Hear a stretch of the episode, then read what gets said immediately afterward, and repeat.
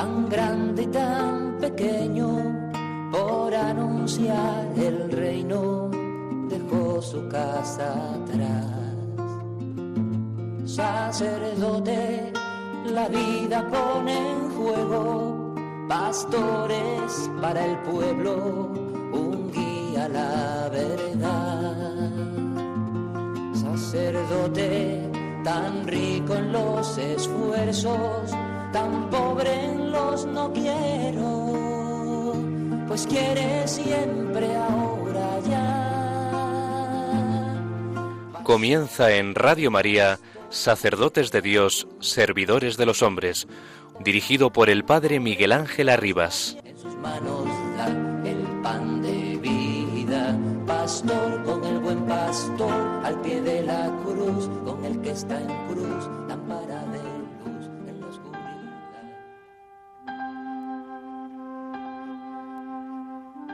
Leí la carta de vuestra merced y veo que dice que no sabe cómo comportarse ni en la prosperidad ni en la adversidad, y que no le dan reposo la sequedad de corazón y la batalla de sus pensamientos. Me acordé de uno de los antiguos padres que había consolado muchas veces a un mozo y le había dado unas reglas sobre cómo comportarse, pero a pesar de todo decía que no encontraba el descanso y el aprovechamiento en su corazón que quería. Le preguntó entonces el viejo que cuánto hacía que estaba sirviendo al Señor. Respondió el mozo, ocho años. Y el viejo le dijo, hace veintitantos años que yo le sirvo y no puedo hallar el reposo que tú buscas. En paciencia y espera en el Señor. Esto se lo dice a vuestra merced, porque me parece que se angustia y entristece mucho con sus faltas, lo cual me parece mucho peor que las mismas faltas. ¿No conoce vuestra merced las entrañas que nuestro Señor tiene con sus hijos? Y por eso no sabe llevarse y comportarse a sí mismo. Y hace consigo mismo como haría con alguien que hiciese con vuestra merced lo que vos hacéis con, vos, con Dios. Mayor y mejor es Dios que el hombre. Y Él se gloria de decir en este negocio de blandura, no soy yo como el hombre. Así lo dice el libro del profeta Oseas.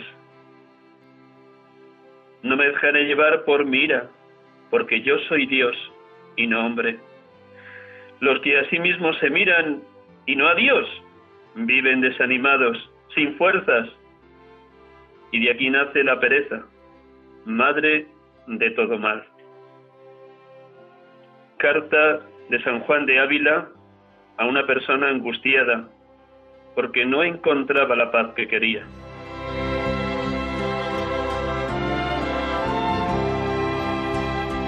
Buenas tardes, hermanos y amigos. Bienvenidos. Estamos con ustedes en Radio María en este ejercicio de servirles a través de este programa de sacerdotes de Dios, servidores de los hombres, como cada tarde de domingo. Estamos celebrando hoy el quinto domingo del tiempo de Pascua. Ya ves, después de haber podido celebrar gozosamente el cuarto domingo, el domingo pasado, domingo del buen pastor. Gracias por su compañía, gracias por su oración en favor de los sacerdotes y gracias por estar permanentemente atentos, todos ustedes, al camino de santidad al que estamos llamados, todos los bautizados, cuanto más los presbíteros, porque hemos de ser reflejo de la gloria del Padre e impronta de su ser, como lo era Jesucristo, a quien estamos llamados a representar. Como tantas y tantas veces sugiero en este programa, hemos de imitar a San Juan Bautista. Es necesario que yo mengüe para que Él crezca. Yo tengo que menguar y Él tiene que crecer. Hoy, día 10 de mayo 2020, si no fuera domingo, estaríamos celebrando la fiesta de San Juan de Ávila, patrono de los sacerdotes de España y doctor de la Iglesia, tal como tuvimos la dicha de escuchar en boca de Benedicto XVI en la JMJ de Madrid, agosto del 2011, cuando anticipó que sería declarado doctor de la Iglesia este santo, nacido en Almodóvar del Campo, Ciudad Real, y muerto y enterrado en Montilla, Córdoba. Por eso, hermanos, permítanme unas breves pinceladas sobre San Juan de Ávila, ya que es el patrono del clero español, para que su testimonio de vida, sus enseñanzas, nos ayuden a todos a vivir en constante confianza en el Señor. Juan de Ávila nace en Almodóvar del Campo, provincia de Ciudad Real, hacia el año 1499 y muere en Montilla, Córdoba, el 10 de mayo de 1569. Desarrolló su actividad apostólica especialmente en el sur de España, por lo cual se le llama el apóstol de Andalucía. No solo en vida, sino también después de su muerte, con sus cartas, pláticas, sermones y escritos llenos de unción evangélica, ha influido poderosamente en la historia de la espiritualidad española y universal. Fue canonizado por Pablo VI el 31 de mayo de 1970.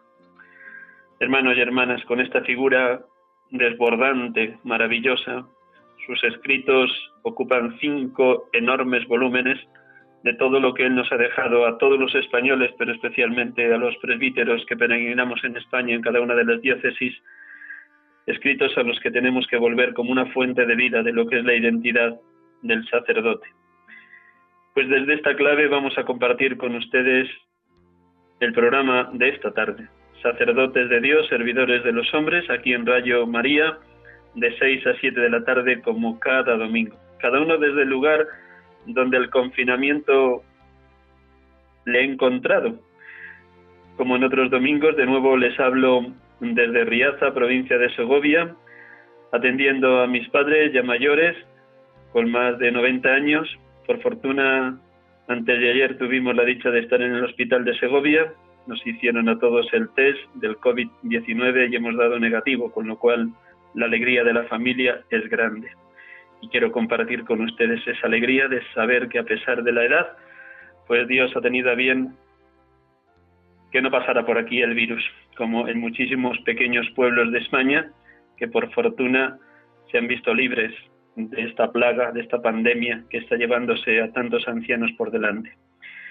Pues bien, sin más, decirles que por anticipado que luego tenemos la dicha de dialogar con Ignacio Laguna Blas, sacerdote de la Archidiócesis de Zaragoza, que estuvo formándose en el Seminario de Madrid y que en algunos de sus años de seminarista estuvo también compartiendo con ustedes, oyentes de Radio María, el programa de Os Daré Pastores, de la noche de los jueves. Pues sin más dilación, también como cada domingo, oramos.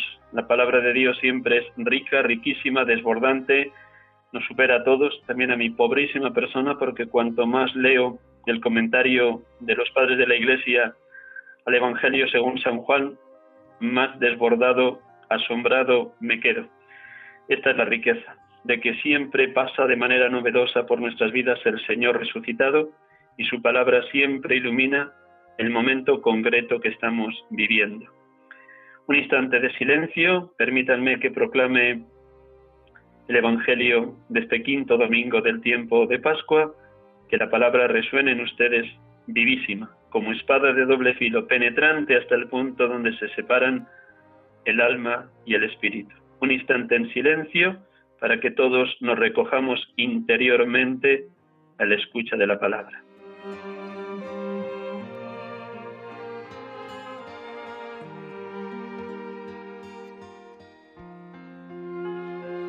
Del Evangelio según San Juan. No se turbe vuestro corazón. Creed en Dios y creed también en mí. En la casa de mi Padre hay muchas moradas. Si no, os lo habría dicho. Porque me voy a prepararos un lugar.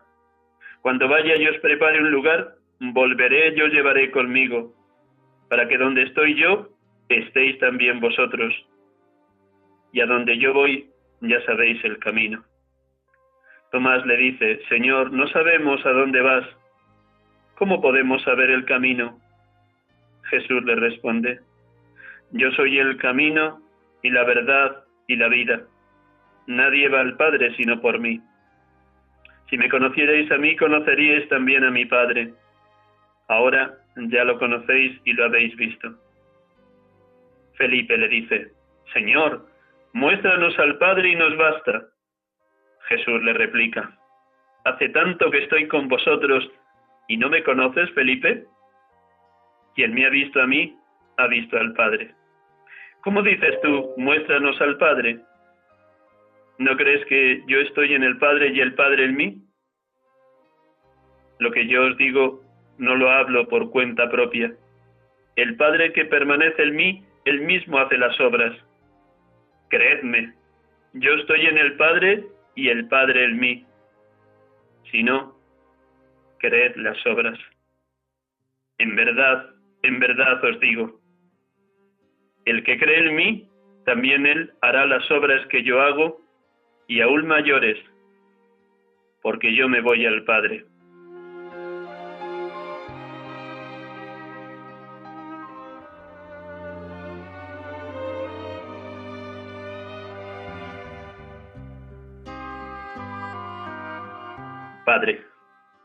Gracias por tu Hijo, totalmente unido a ti, que nos habla con la misma hondura y verdad que lo hizo en la última cena junto con los apóstoles y a los apóstoles.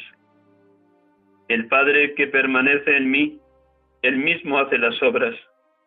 Creedme, yo estoy en el Padre y el Padre en mí. Gracias, Padre, por esta íntima e indisoluble comunión de amor entre ambos. Amor que se derrama como caridad misericordiosa y permanente, perdonadora y clementísima en nosotros por el Espíritu Santo que ambos nos habéis enviado.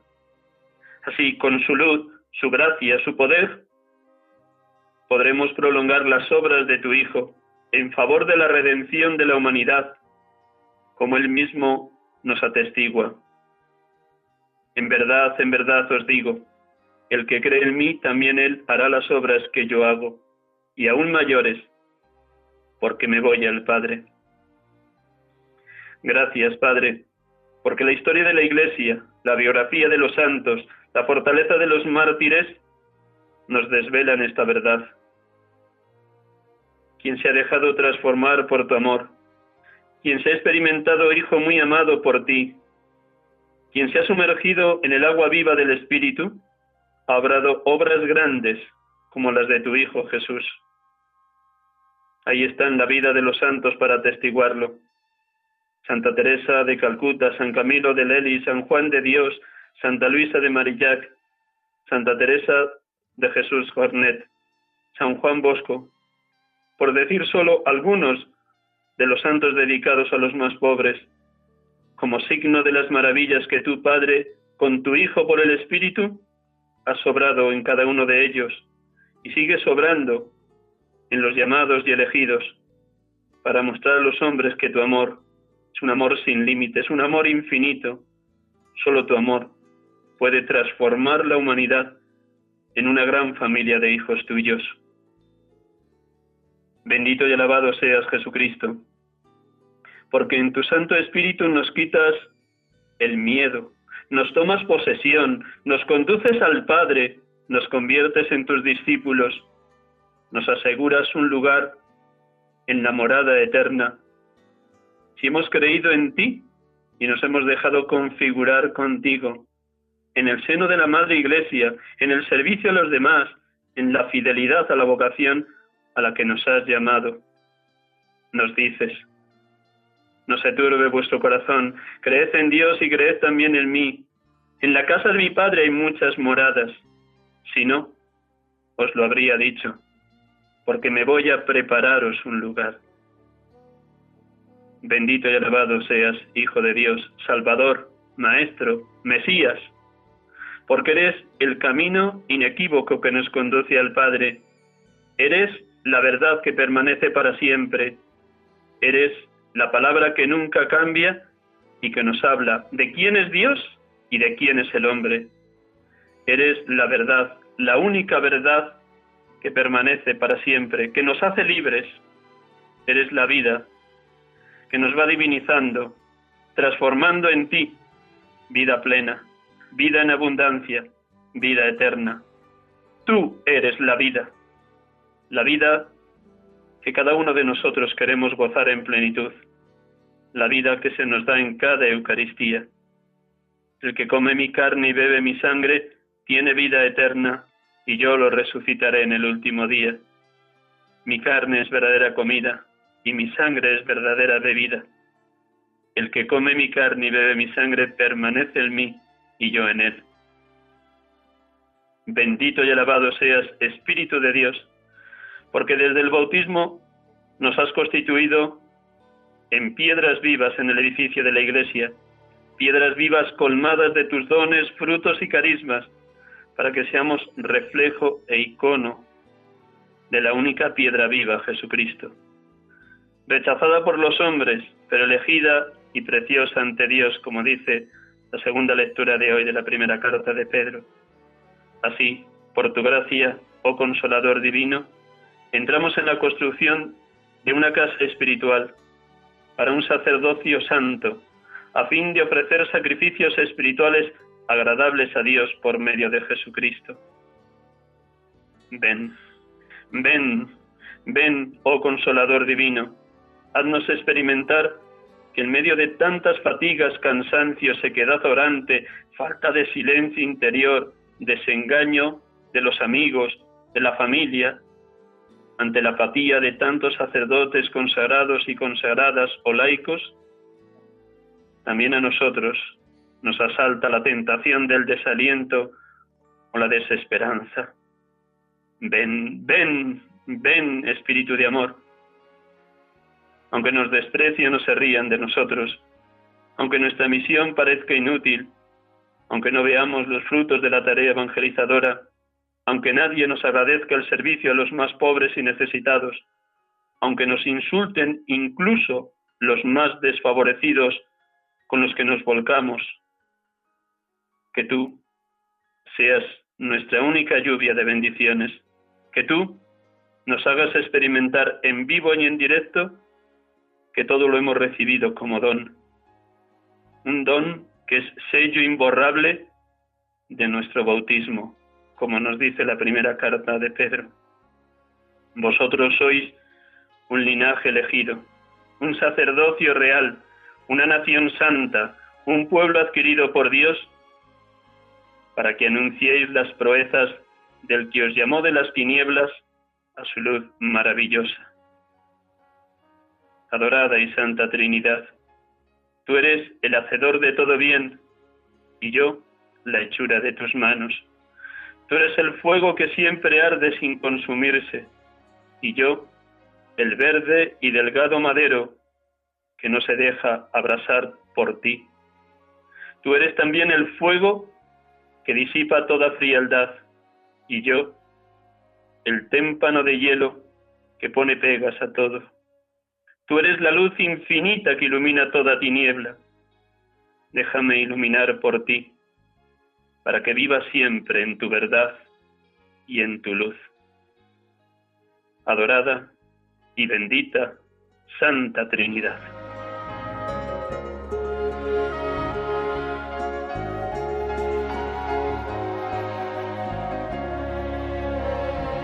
De nuevo con ustedes aquí en Radio María, sacerdotes de Dios, servidores de los hombres, en la tarde del domingo de 6 a 7, acompañándoles. Y a pesar de la situación de pandemia que atravesamos en medio mundo o casi todo el mundo y del confinamiento. Algunas zonas de España ya han pasado a la fase 1, pero otras todavía en la fase 0. A pesar de todo, seguimos sirviéndoles en la medida de nuestras fuerzas y posibilidades, gracias a los medios de comunicación y a los técnicos de Radio María que con toda generosidad nos sirven. Como les decía al inicio del programa, tenemos la dicha de poder dialogar con un sacerdote joven, casi recién ordenado, que sirve a cuatro pueblos de la Archidiócesis de Zaragoza. Tenemos al otro lado del teléfono a Ignacio Laguna Blas. Buenas tardes, Ignacio. Muy buenas tardes, Padre Miguel Ángel, hermano. Gracias, gracias, gracias por prestarnos este servicio. Nada, te presento y desde ahí, de la abundancia del corazón, habla la boca. Y como tú tienes el corazón muy lleno de Dios, seguro que nuestros oyentes van a captar y percibir la abundancia que anida en lo más profundo de tu ser. Gracias. Bendito sea Dios. Bendito es Dios, bendito que no deja de bendecirnos. Pues Ignacio Laguna Blas nació el 26 de enero de 1980 en Zaragoza. Tiene por tanto 40 años. Estudió en el Colegio Santa María del Pilar de los Padres Marianistas. Está muy unido desde su infancia, adolescencia y juventud a la ciudad de Zaragoza porque de ahí ha, vivido y ha mamado su experiencia de fe y su experiencia de vocación, aunque se formó en el Seminario Conciliar de Madrid. Él estudió licenciatura en Derecho en Madrid, en la universidad, y trabajó, antes del descubrimiento de su vocación sacerdotal, trabajó cinco años como abogado. Fue ordenado en la Basílica de Nuestra Señora del Pilar el día 16 de diciembre del 2017, por tanto, como digo, recién estrenado su ministerio, ordenado de manos de, de quienes y era en aquel momento el arzobispo, don Vicente Jiménez Zamora. Ya desde su época de diácono fue enviado a la Puebla de Alfindén. ¿Lo he dicho bien? Lo ha dicho muy bien. Pues nada, allí está desde diácono, tomando contacto con aquella realidad cuando todavía no era presbítero y haciendo un poco el cambio con los hermanos sacerdotes que antes atendían esos pueblos. Además de este pueblo de 6.500 habitantes, atiende también un pastor que pastorea numerosas ovejas, estos otros tres pueblos, Nuez de Ebro, Villafranca de Ebro, Osera de Ebro. Pueblos que, juntando los habitantes de los tres, mm, serían aproximadamente unos 1.700 habitantes. Por tanto, conoce bien la realidad de estos pueblos aledaños a la ciudad de Zaragoza. De hecho, me decía antes del programa que desde su casa y desde sus pueblos se ven las torres de la Basílica de Nuestra Señora del Pilar. Pues nada, mm, como confiamos en esa abundancia de tu corazón, la primera pregunta es obvia, pero yo creo que es bueno que también nuestros oyentes la oigan de tus labios. ¿Cómo has vivido este tiempo de confinamiento desde el 14 de marzo hasta hoy, casi ya dos meses, muy próximos a los dos meses? Y como se viene diciendo en casi todos los medios de comunicación, las iglesias o los templos casi todos han estado cerrados o semicerrados pero la iglesia no ha estado nunca parada. Bueno, ¿cómo has vivido este tiempo, hermano Ignacio? Em, lo he vivido muy bien. Me gustaría decir algo que usted no ha dicho en la presentación, y es que tengo un padrino de ordenación diaconal muy especial, con el que ahora estoy hablando precisamente. Te lo agradezco que viniera hasta Zaragoza. Eh, Dichoso, He vivido muy, muy bien la, la, eh, pues en lo que al principio llamábamos un poco la, cuarentesma, este periodo de cuarentena lo he cumplido a rajatabla. Sí que es verdad que lo, he intentado hacer pues como en tanto que sacerdote. Mi abuela no se hacía la idea, me decía, pero de verdad no vas a venir a vernos a Zaragoza, que estamos tan cerca, apenas 12 kilómetros, y les decía, no, no, yo tengo que estar aquí, tengo que estar en, en los pueblos donde he sido destinado, aquí y vivir en la casa parroquial. Eh, las primeras semanas no salí ni a tirar la basura. Era, muy doloroso toda, toda la situación.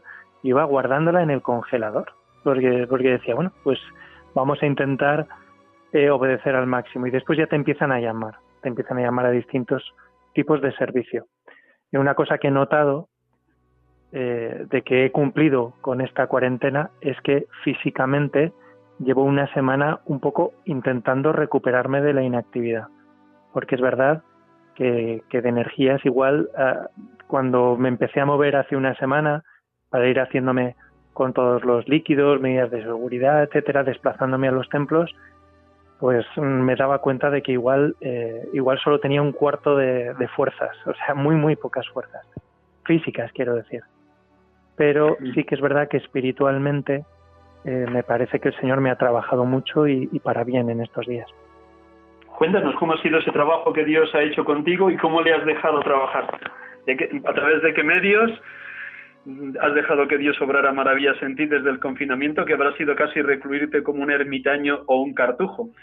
Así es, así es. He hecho vida eremítica, pero, pero servicio parroquial, porque es verdad que las iglesias no solo hemos cerrado, sino que yo creo que incluso mm, Dios ha ido creando en nosotros un espacio que no existía y que no existiría eh, espacio en nuestra capacidad de amar que no existiría si no estuviéramos pasando por esta corona crisis. Y entonces, pues yo lo que detecto, y especialmente, pues claro, pues porque a mí me ha sucedido, pero también en el testimonio de otros cristianos, pues que, que, esto nos ha activado para bien. En mi caso, mi principal labor era y es rezar y celebrar con el mayor cariño y con la mayor eh, dedicación la, la, misa, la oración por excelencia, donde nosotros pues somos regenerados ¿no? en Cristo. Entonces, eh, recuerdo que eh, el chip lo cambié muy rápido porque pues todos nos hemos visto mm, llamados, casi impelidos, ¿verdad?, a utilizar las nuevas tecnologías y la primera conversación telemática que tuve por internet, no me acuerdo por qué plataforma, así que no vamos a hacer no vamos a hacer publicidad, pero recuerdo que fue con un grupo de matrimonios jóvenes al que acompaño del movimiento familiar cristiano y nos solemos reunir en Zaragoza. Y de repente les escuchaba, me pidieron que fuera yo el último en hablar, en contar cómo estábamos.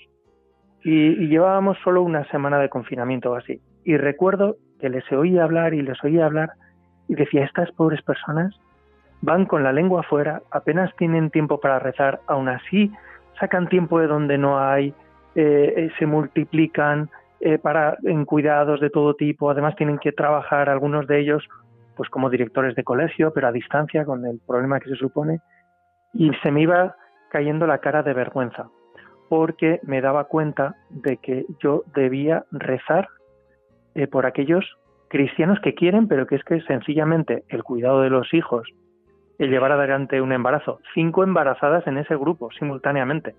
De los, de los seis matrimonios que hay, cinco embarazados. Eh, pues eh, eh, empecé a darme cuenta clarísimamente de que, de lo, que el Señor me pedía era que, rezara muy especialmente. Además, pues sí que es verdad que, hay como tres elementos muy, muy importantes en, en, estos casi dos meses. El primero es que me he dado cuenta de que en estos pueblos un cura sigue siendo un cura.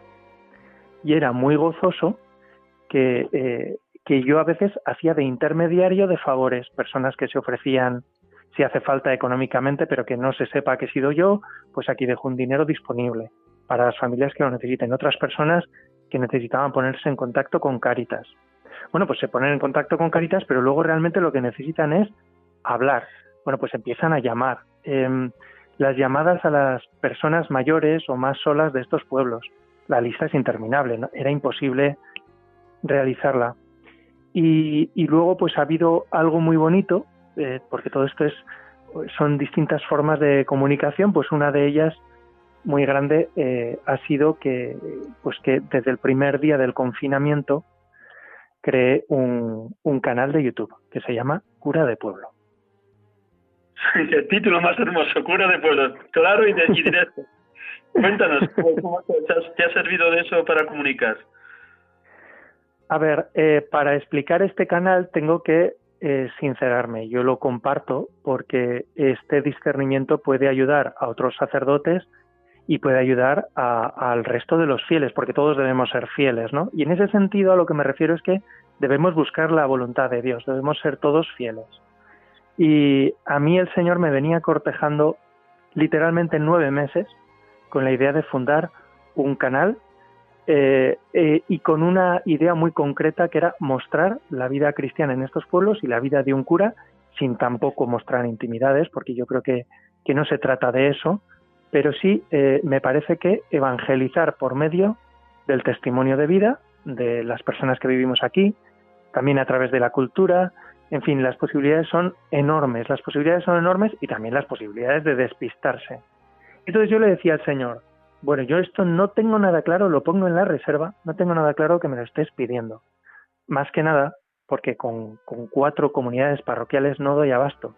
Voy con la lengua afuera y eso que, pues el Señor me ha puesto un montón de colaboradores valiosísimos y más que espero que se vayan incorporando, ¿no? Pero yo le decía, no, no me lo puedes estar pidiendo porque mi tiempo ya está muy entregado, ya no cabe más. Si meto algo más, me rompo. Si meto algo más, te desobedezco en otras cosas muy esenciales. Eh, y entonces, pues como ha sucedido con otras iniciativas parroquiales, le, le dije al Señor lo que al Señor le encanta que le digas, todos nosotros. Y es, Señor, si tú creas ese espacio, si tú generas ese tiempo, si tú das esa posibilidad, si me das esas energías, es decir, si no pierdo la esperanza y la alegría, si ahí también te voy a encontrar y te soy fiel, pa'lante. Y entonces me pegué nueve meses diciéndole que no. Y resulta que fueron meses de cortejo en los que el Señor pues me estaba preparando para esto.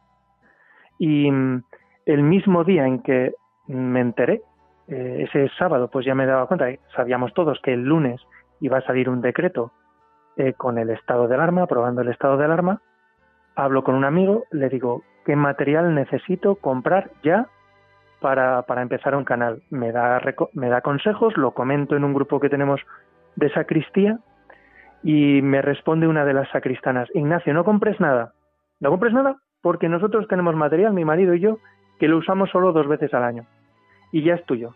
Total, que desde que tomé la decisión, sin duda, de que había que empezar ese canal, hasta que me vi con el material, no, no tardé ni una hora. Y el segundo signo. Te lo puso todo una hora. A la hora y cuarto de, de, de, de, expresarlo en este grupo, a la hora y cuarto ya estaba grabando, que me fui en moto al campo para hacer las últimas, las primeras grabaciones, aprender a ver qué era esto y también hacer los primeros y últimos exteriores en casi dos meses. Y, y, y, y no solo me salía sin ningún esfuerzo, sino que experimentaba dentro de la responsabilidad y la preocupación por estos tiempos, pues que esto no solo no era un juego, sino que era el modo en el que Cristo me quería enseñar a ser sacerdote. Eh, y entonces, bueno, pues desde entonces ya llevo un pequeño recorrido con el Señor y cosas que si Él no me las pidiera me resultarían infernales, imposibles, agotadoras, una carga más y además pues un peligro de buscarse uno mismo porque esto de la imagen es peligrosísimo uno puede acabar totalmente mordido por la soberbia, pues, eh, pues reconozco que, que, que, no solo no ha sido dificultoso, sino que he encontrado, me he encontrado con el Señor ahí. He dicho, ah, pájaro, esto, esto me, me estabas cortejando, ¿no?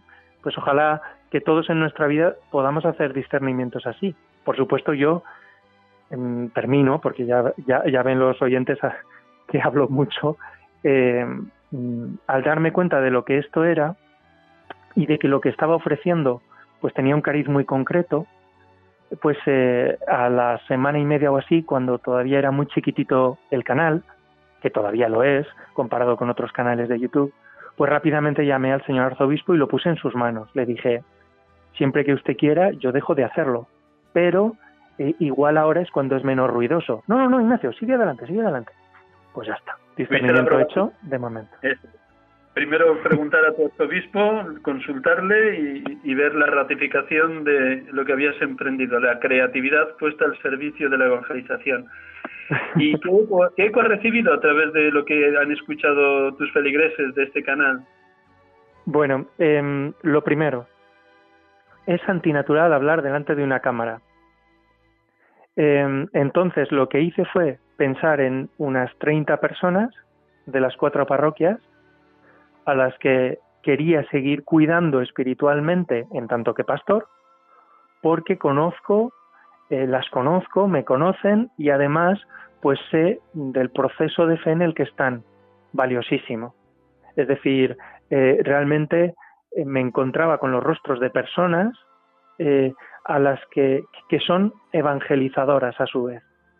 Entonces, este era uno de los modos, el más importante por supuesto es la celebración de la Eucaristía y, llevar todas las intenciones de estas parroquias y a todas las personas que aquí viven, llevarlas a la misa, pero otra eh, pues era ayudarles con esta formación porque dar a quien no quiere y a quien no ha tenido un encuentro personal con Cristo todavía, pues puede ser algo arduo y que nos agote. En cambio, tener delante a personas que se quedan siempre con ganas de más y que ellas mismas van integrando y van creciendo y se van haciendo fecundas en la entrega, eso es gozosísimo. O sea, es, yo creo que no hay mayor alegría en la, en la vida de un cura, habrá alguna más, pero vamos, a nivel pastoral. Y entonces, eh, para mí fue muy, muy, muy, muy gratificante, oye, y se ha cumplido. Esas 30 personas lo están viendo y una de ellas tiene más de 90 años y su hijo debe estar ya harto de oír mi voz porque continuamente le pone los vídeos del cura. Eh, entonces, todo empezó ahí y a partir de ahí pues eh, he ido recibiendo mensajes. Claro, una vez algo se pone en la red, pues ya entendemos que ese mensaje es libre y que ese mensaje en la botella puede llegar a cualquiera. Y entonces pues me llegan comunicaciones de Ceuta, personas que me escriben desde Madrid, desde otros continentes, eh, desde París, pues es, es, muy bonito, es muy, muy bonito. Y, personas que dicen, es que yo no sabía que la fe era esto. Yo no sabía que la fe era esto. En fin, es muy bonito. Ignacio, de Gaude de Tespes, esa constitución del Concilio Vaticano II sobre la Iglesia en el mundo, comienza con esas palabras tan conocidas los gozos y las esperanzas, las angustias y los problemas de los hombres de hoy han de ser los gozos y las esperanzas, las angustias y los problemas de los hombres de iglesia.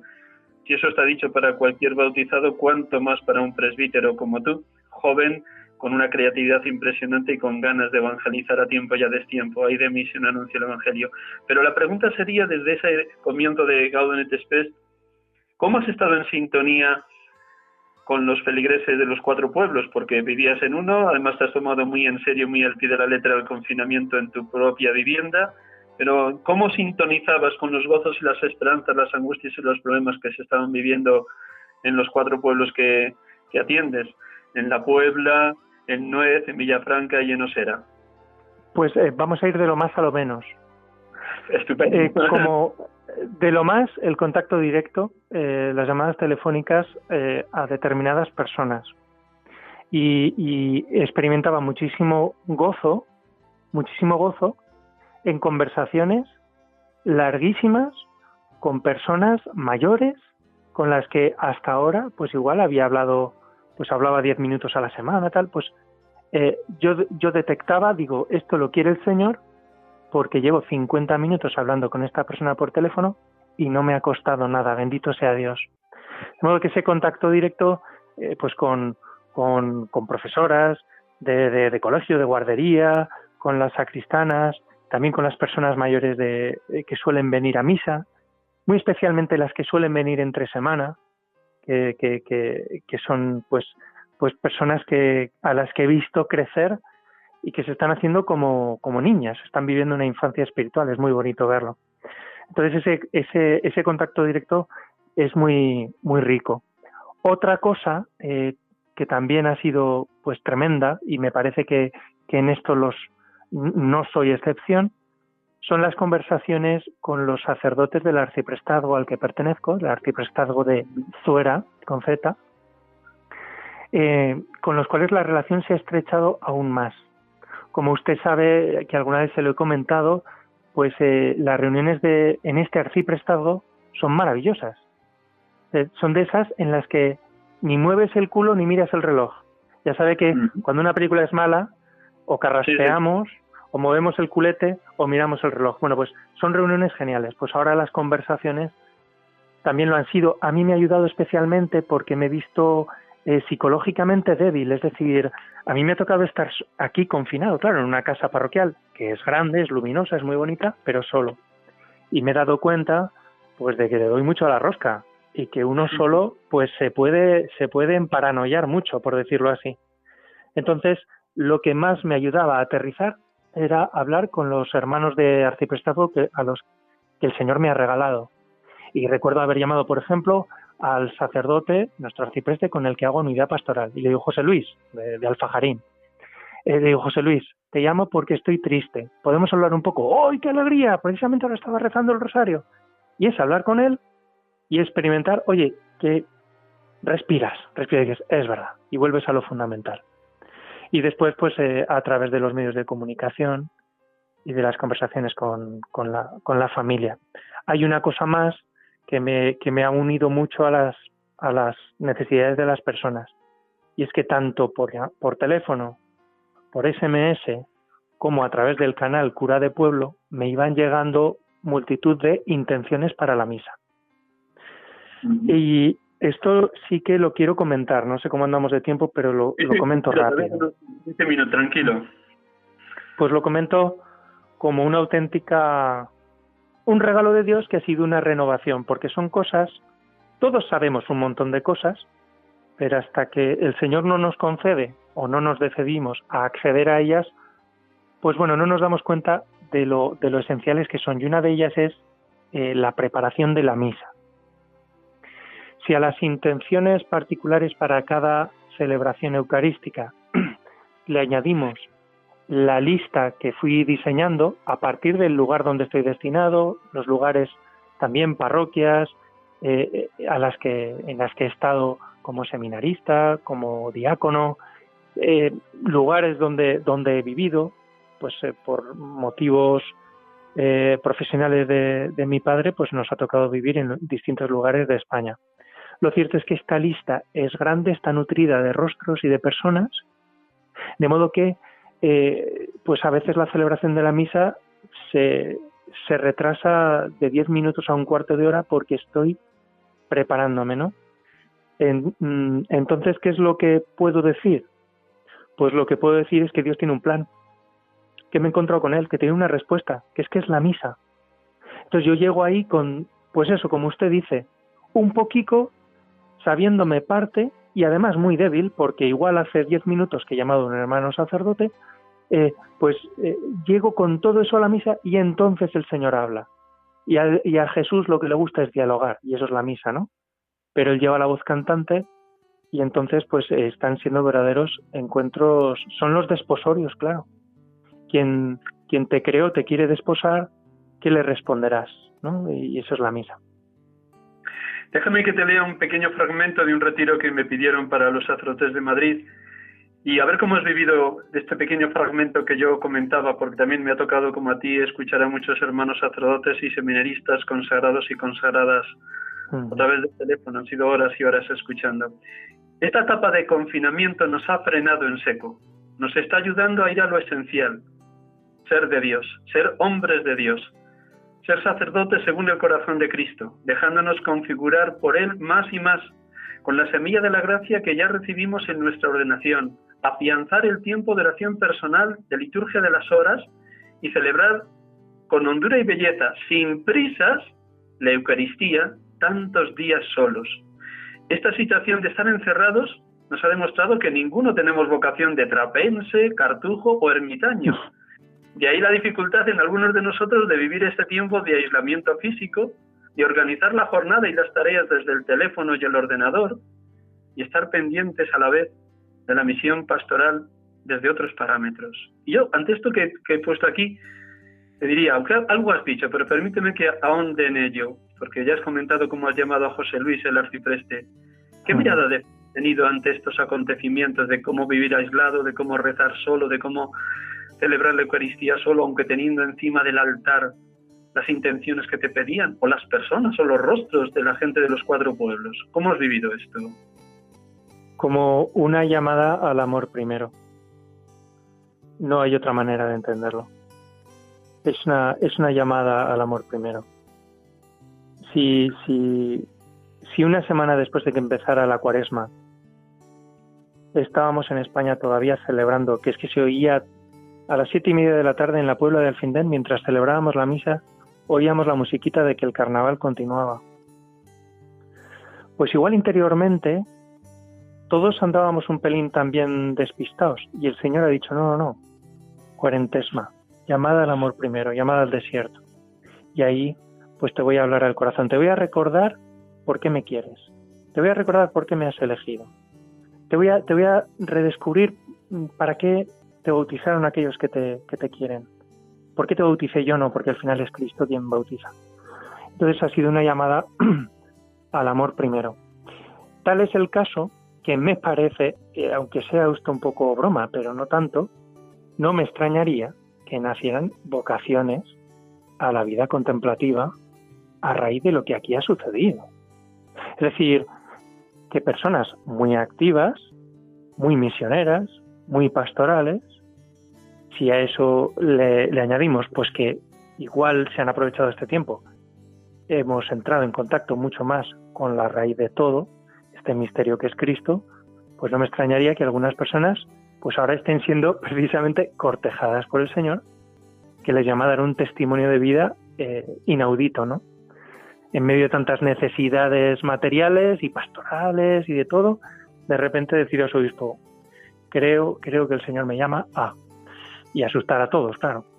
Entonces, bueno, creo que es una llamada, como digo, al, amor primero y por tanto una llamada a la obediencia primera, a la escucha primera. Y, bueno, pues eh, sí que es verdad que, tanto la liturgia de las horas como la, celebración de la misa, como el saber también que muchos cristianos que se están dejando la vida, que igual han perdido su trabajo, que lo están dando todo, no tienen ese tiempo, ese sosiego, y que el privilegio del sacerdote y del religioso es también su responsabilidad, pues yo creo que es una llamada a la obediencia primera y por tanto pues al amor primero. No sé si con eso he respondido. Hay dos realidades de la vida de todo presbítero, hay muchas, pero dos muy concretas que te ha tocado vivir también en este tiempo. Uno, una obra de misericordia, enterrar a los muertos. ¿Cómo has acompañado en el cementerio a las familias que han perdido algún ser querido en este tiempo? ¿Qué has escuchado de su boca? Y luego la otra realidad es cómo has discernido, cómo estás discerniendo, todavía estarás abierto a ello, el hecho de tener que posponer las bodas y las primeras comuniones que estaban ya programadas para este tiempo de confinamiento o para los próximos meses. Pero vamos con la primera y luego con la segunda, Ignacio. Efectivamente. Bueno, la, primera es muy especial. Eh, hemos tenido pocos fallecidos. Pocos fallecidos y nos han llamado poco. Eh, pero los que lo han hecho, eh, todos han pedido algo muy especial. Han pedido algo muy especial, que para muchos sacerdotes yo creo que va a ser esto un redescubrir. Ahora hay sacerdotes acompañando comitivas fúnebres mínimas en los cementerios y, eso se hace muy duro, pero igual allí están redescubriendo algo que el Señor pues me, me concedió, nos concedió en estos pueblos, porque hay que hablar en plural, eh, hace, hace un año, y es el empezar a, el volver a acompañar, a bendecir la tumba, a acudir con toda la comitiva o adelantarse en, coche si el cementerio está lejos y luego tienes otra labor. Pues desde hace un año, eh, después del funeral, íbamos al cementerio y ahí pues se hacía un responso. Esto también ayuda pues a que ese momento, que la verdad, cualquiera que se ponga en la situación del que acaba de perder a un ser querido, querría que fuera al menos de respeto y de silencio, pues eso eh, pues se ha enfatizado más ahora. ¿Qué es lo que ha sucedido? Y es la nota, vamos a decir, alegre dentro de tanto dolor. Que como esto se hace desde hace un año, que es algo que igual pues se empieza a producir también en otros lugares, Dios lo quiera, pues eh, en las pocas veces que me han llamado, todas han insistido en lo mismo. Pero, pero padre, le queremos pedir un favor. Cuando por fin podamos celebrar el funeral, ¿Nos volverá a acompañar al cementerio? Hombre, claro que sí, de verdad, y yo que sí, sin problemas. Lo único que no podré bendecir por segunda vez la tumba, pero sin problemas. Así que, bueno, pues eh, em, también ha sido muy interesante, muy, mm, muy serias las conversaciones con las personas que se dedican a los servicios funerarios, porque algunos ya tenemos trato de tres años y nos conocemos bien y hay cierto cariño. Y entonces, pues, han agradecido mucho la oración. Les he dicho que alguna vez ofrecía la misa por ellos. Dice, pues gracias porque todo esto está siendo, no solo nos desborda en ocasiones, sino muy triste. Respecto a las bodas y los... Sí, sí. Respecto a, las bodas y bautizos, en los bautizos eh, se ha dado por hecho que todas esas fechas reservadas se aplazaban. Pero mm, quizá eh, eh, en este caso pues no me he llevado ninguna sorpresa. La mayoría de los bautizos, pues eh, no, no se mantienen en el sentido de que como siempre se suelen acompañar de una comida, de un tal, y ahora mismo eso está en el aire, pues hasta que no se sepa eh, en qué medida se puede celebrar en los restaurantes, pues el bautizo se aplaza y se aplaza, ¿no? No se ha dado en eso ninguna excepción. La sorpresa ha sido con los matrimonios. Y no digo que esos bautizos sean de palo, ¿eh? porque eh, con, confieso que eh, los bautizos son de las experiencias más gozosas y más reales de, la vida de un sacerdote. Pero es verdad que igual hay cierto despiste generalizado por el mundo en el que vivimos. Pero la sorpresa ha sido con los matrimonios. ¿Por qué? Pues porque mm, una de las cosas que más nos cuesta a los sacerdotes hoy en día es celebrar bodas, cada vez menos, en las cuales pues, eh, pues detectamos que hay que hay probablemente una, una pequeña conciencia, muy pequeña conciencia de lo que está sucediendo ahí, ¿no? Y que igual los novios están un poco despistados e igual tal. Eh, no puedes juzgar, pero al final uno se da cuenta de cuando hay sed de Cristo, otras veces pues está todo un poco mezclado. Sorpresa, sorpresa mayúscula. El 100% de los matrimonios que o bien habían solicitado celebrar aquí en estos pueblos su boda, o bien ha habido que prepararles el expediente para que les celebraran en otro lugar de la diócesis, el 100% ha pedido si, si, eh, si era posible, aunque fuera solo, pues con los padres y con dos testigos, el casarse ya. Y, y, y, y si era posible dentro de un año montarla gordísima, con bendición de anillos de nuevo y con todo, eh, sabiendo, pero que ellos se querían casar ya ante Dios. Es madre mía, esto es un signo que Dios nos está dando. Porque si se da en todos, no, no, que es que nos queremos casar. Igual Dios nos está queriendo decir lo de volver al amor primero, que, que vamos a ver cosas mayores que las que hemos visto hasta ahora.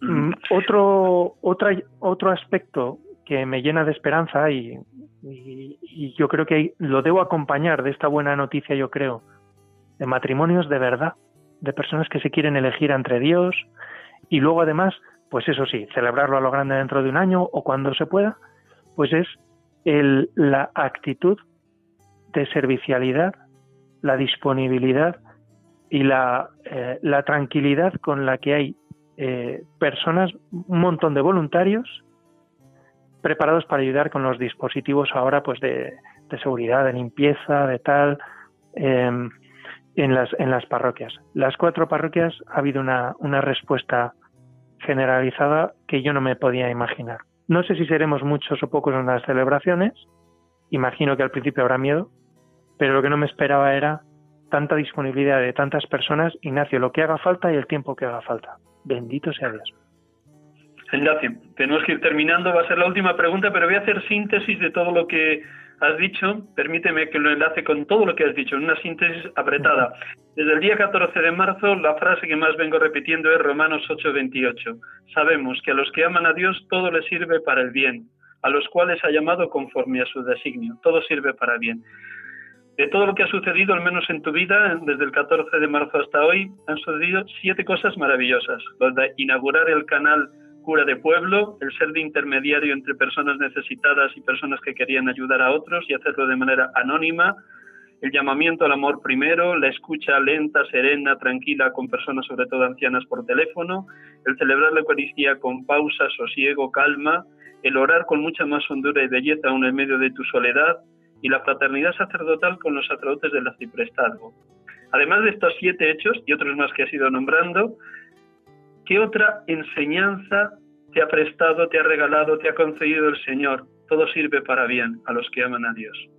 La certeza, sí, la certeza total. Cuando recogemos todo esto y lo decantamos, la certeza total de que Dios tiene un plan, sabe lo que se hace, la situación excepcional que hemos vivido entra dentro de lo que Dios entiende que debemos vivir y que aunque a Dios le veamos de espaldas y lo entendamos después, estamos totalmente en sus manos. Ahora, nuestro gozo será, ya que lo sabemos, ponernos en ellas y ponernos a ello, ¿no? Pero la certeza total de que estamos en sus manos. Vamos, es que eh, hay que ver estos signos y, no debemos, no debemos pedir más. Es la promesa del Señor. Veréis cosas mayores. Bueno, pues vamos a estar atentos y a disfrutarlo. Padre, a tus manos encomiendo mi espíritu. Ignacio, muchísimas gracias. Permíteme que a los oyentes les recuerde quién eres para que te ubiquen y para que recen por ti. Hemos tenido la dicha de poder dialogar esta tarde de domingo, quinto domingo de Pascua, con Ignacio Laguna Blas, sacerdote de la Archidiócesis de Zaragoza, ordenado el 16 de diciembre del 2017 y actualmente atendiendo en su tarea de pastor, de párroco de cuatro pueblos cercanos a la ciudad de Zaragoza. La Puebla de Alfindén, Nuez de Ebro, Villafranca de Ebro y Osera de Ebro. Y desde ahí nos está hablando en esta tarde.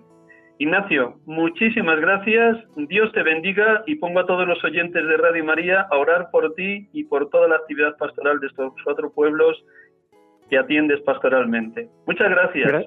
Gracias, Padre, y que Dios los bendiga a todos. Que Dios nos bendiga. Unidos en Cristo y unidos en la oración y en la fraternidad sacerdotal. Gracias, Ignacio. Gracias.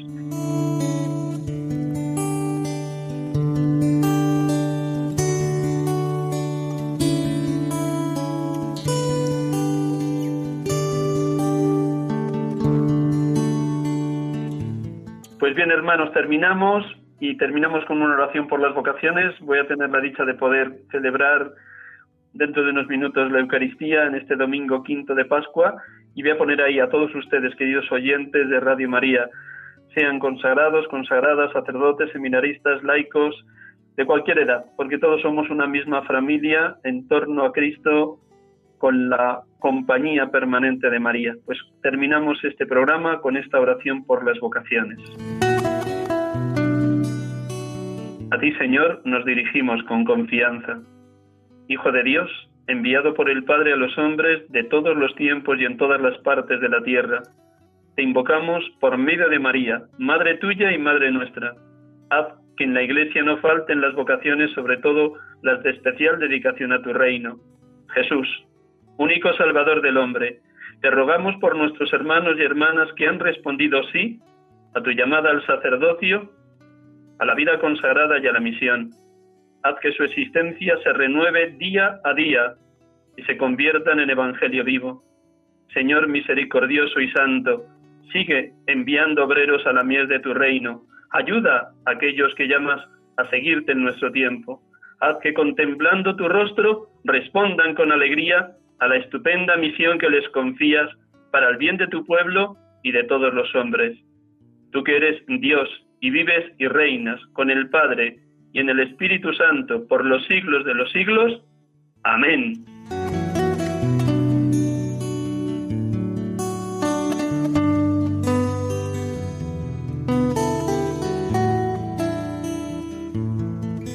Buenas tardes, buen domingo, buena semana quinta de Pascua. Aquí hemos estado con ustedes, Radio María, sacerdotes de Dios, servidores de los hombres, hasta el próximo domingo, si Dios quiere.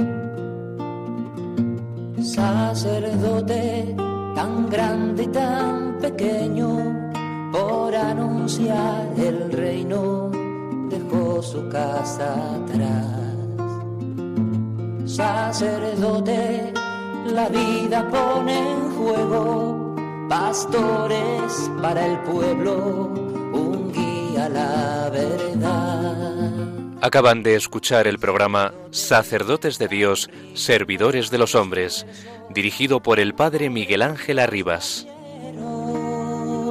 Pues quiere siempre ahora ya. Pastor con el buen pastor al pie de la cruz, con el que está en cruz, lámpara de luz en la oscuridad en sus manos da el pan de vida. Pastor con el buen pastor, al pie de la cruz, con el que está en cruz, lámpara de luz en la oscuridad, en sus manos